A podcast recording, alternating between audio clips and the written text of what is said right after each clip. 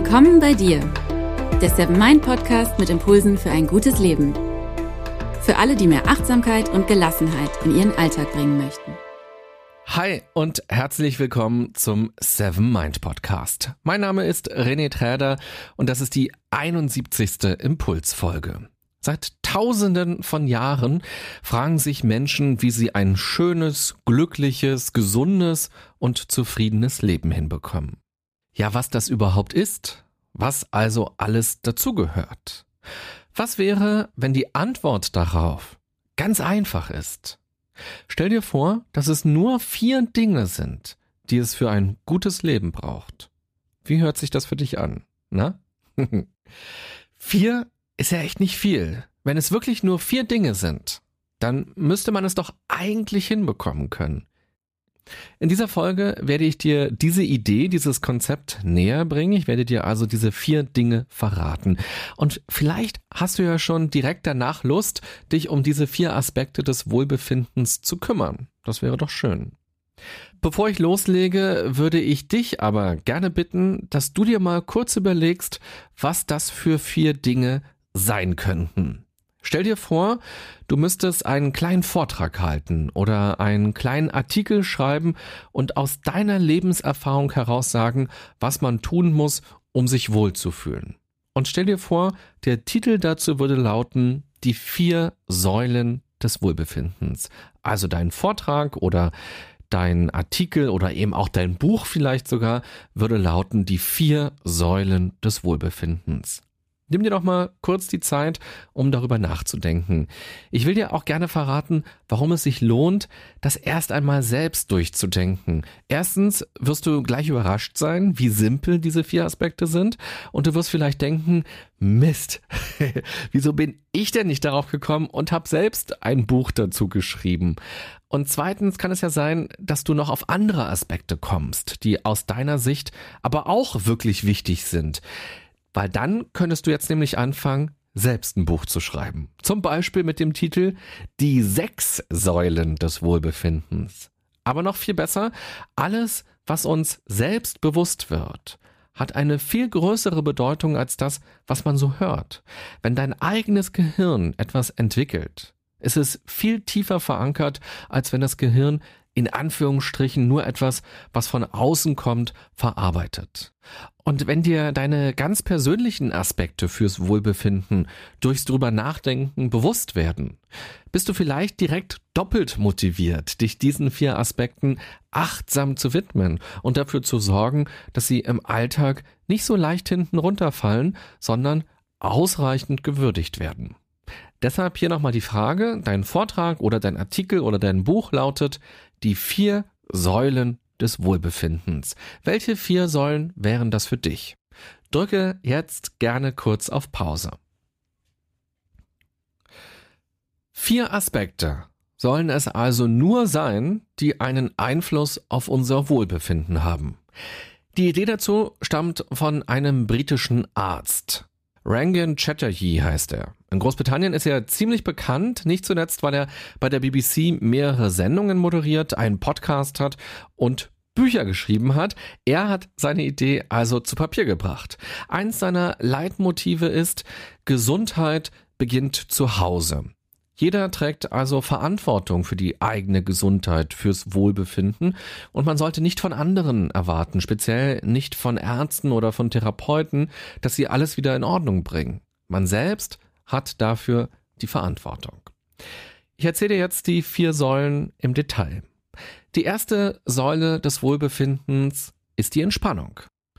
Chattery meint damit aber nicht, dass man zum Beispiel mal ins Spa geht oder sich alle zwei Monate mal eine Massage gönnt oder einen großen Jahresurlaub macht. Er meint damit tägliche Phasen der Ruhe und Entspannung im Alltag.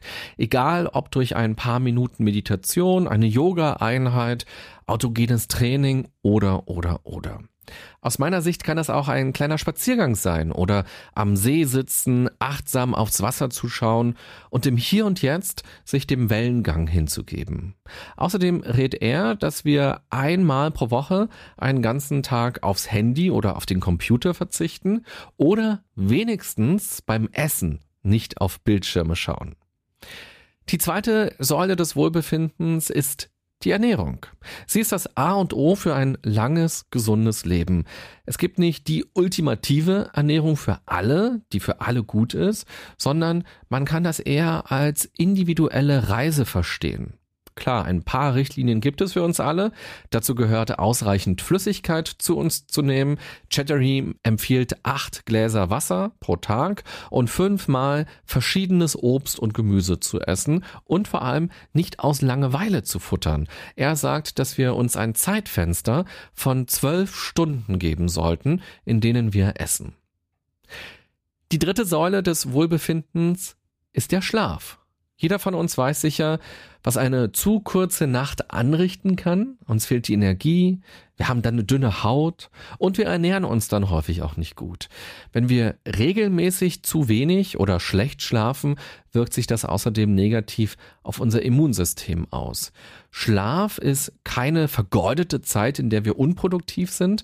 In unserem Körper laufen in der Zeit ganz wichtige Prozesse ab und Chattery rät dazu, 90 Minuten vor dem Schlafengehen alle digitalen Geräte auszumachen, morgens das Tageslicht zu nutzen, zum Beispiel bei einem Spaziergang draußen und dann nach der Mittagspause sollte man keinen Kaffee mehr trinken, sagt er, und man sollte vor allem für sich auch ein persönliches Abend- und oder Morgenritual entwickeln. Die vierte Säule des Wohlbefindens ist die Bewegung. Die meisten von uns sitzen zu viel. Schon allein durch unsere Arbeit, aber auch privat bewegen wir uns häufig zu wenig. Die Folge sind Rückenschmerzen oder auch Kopfschmerzen und ein ständiges Gefühl der Müdigkeit. Wir brauchen also einen körperlichen Ausgleich um den Kreislauf in Schwung zu bringen und unsere Energiespeicher wieder aufzufüllen. Auf seinem Blog gibt er übrigens einige Tipps und Anregungen, wie sich Bewegung gut in den Alltag einbauen lässt. Vielleicht magst du ja mal raufschauen. Er empfiehlt zum Beispiel zweimal pro Woche ein Krafttraining zu machen und vor allem die Po-Muskulatur zu trainieren. So, das sind also die vier Säulen des Wohlbefindens. Entspannung, Ernährung, Schlaf und Bewegung. Vielleicht bist du nun überrascht, dass es so simpel ist, dass diese vier Säulen eigentlich ja sehr naheliegend sind.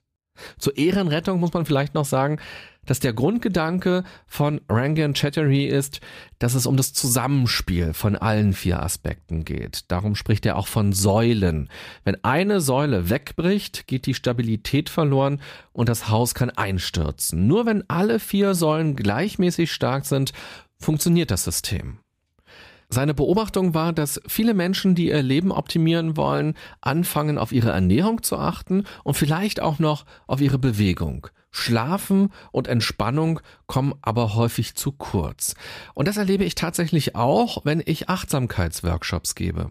Dort erzählen mir die Teilnehmer oft sogar, dass der Sport für sie irgendwann zu Stress geworden ist, dass sie ganz oft mit sportlichen Aktivitäten begonnen haben, dass sie sich aber irgendwann gesteigert haben und dass es teilweise stressig geworden ist, das Fitnessstudio oder den Sportclub in den Alltag zu integrieren und dass sie es denn gar nicht mehr als erholsam erlebt haben. Ähnliches höre ich übrigens auch immer wieder, wenn es um das Thema Ernährung geht. Es ist so leicht, dort in einen verbissenen Strudel zu geraten und Ernährung wird dann etwas Kompliziertes, das stressen kann.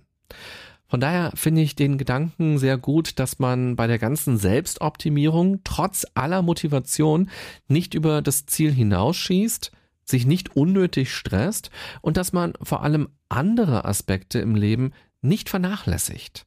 Du kannst dich ja mal fragen, wie diese vier Säulen bei dir aussehen. Stell dir so einen griechischen Tempel vor, bei dem der Eingangsbereich von vier Säulen getragen wird.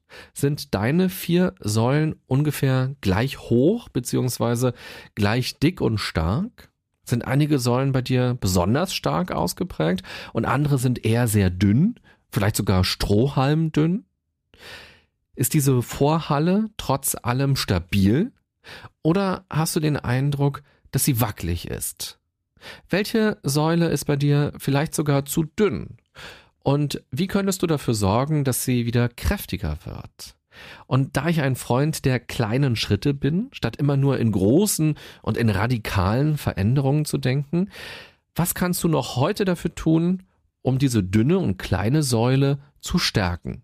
Auf welche ganz einfache Art kannst du sie noch heute im Alltag ohne viel Mühe stärken? Vielleicht entdeckst du bei dir ja auch mehrere Säulen, die du als zu klein oder zu dünn beschreiben würdest.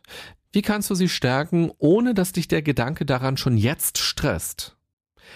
Und dann möchte ich gerne noch etwas zu den dicken Säulen sagen. Nur weil eine Säule besonders dick ist, heißt das ja nicht, dass das optimal ist. Ich habe es ja auch gerade schon beschrieben, wie sehr bestimmte Verhaltensweisen, die eigentlich mit guter Absicht getan werden, auch stressen können. Vor allem eben der Bereich Ernährung oder Sport. Falls das bei dir so ist, kannst du dir ja auch mal überlegen, ob du ein bisschen Baumaterial von diesen Säulen nutzt, um damit die anderen Säulen weiter aufzubauen und speziell auch die Säule der Entspannung weiter zu stärken. Interessieren würde mich jetzt am Ende der Folge, von welchen Säulen des Wohlbefindens ich in deinem Buch lesen würde oder in deinem Vortrag hören würde.